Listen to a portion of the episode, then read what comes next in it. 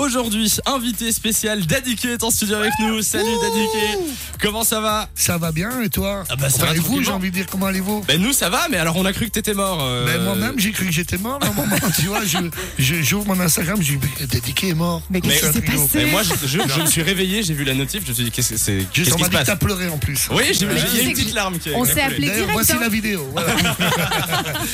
Non, mais c'était mon petit coup de gueule. Voilà, j'avais envie de dire qu'artistiquement, je suis en train de mourir et beaucoup l'ont compris euh, dans ce sens, puisque vous le savez, on peut plus performer. Moi, en tout cas, ça fait sept mois que j'ai plus l'occasion de, de, de faire de concerts, de Ouais. festivals, de soirées. Et euh, j'ai plein d'amis dans le même cas, malheureusement.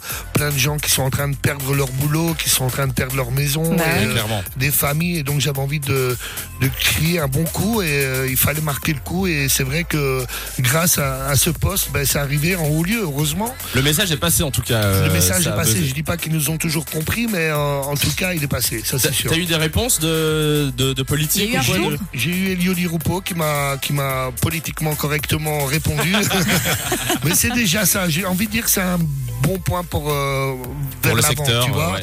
Donc après, il n'y a toujours pas de mesures euh, qui sont prises. Euh, on est toujours en attente, on est toujours euh, dans l'in- dans l'indécision de ce qui va se passer euh, demain. Donc euh, c'est pour ça, je me suis dit, allez, Daddy, prends ton courage à deux mains et sors un album. Voilà. Et t'as bien fait. Bah justement, le confinement, ça a été. Il y a eu deux catégories de personnes. Il y a ceux qui n'ont rien fait, ils ont profité pour faire une énorme pause, et justement ceux qui en ont profité pour bosser un fond. Tu fais partie de quelle catégorie, toi? Ben moi, je, je suis parti de la catégorie. Au début, j'étais déprimé. Je, je t'avoue que c'était quand même un coup de massue euh, quand tu apprenais au jour euh, le jour tous les festivals qui s'annulaient, Ouais. Bah ouais. Euh, et, et plein d'autres. Et donc, j'étais très triste. Et cet album était un peu un genre de thérapie pour moi, pour me sentir toujours exister, pour me sentir toujours artiste. Et j'ai parce que j'étais euh, coincé à l'étranger euh, pendant sept mois et donc j'avais pas de studio, c'était assez compliqué d'élaborer un album, mais j'avais envie vraiment de le faire comme We Are the Universe fonctionnait vraiment super bien et on avait des super retours.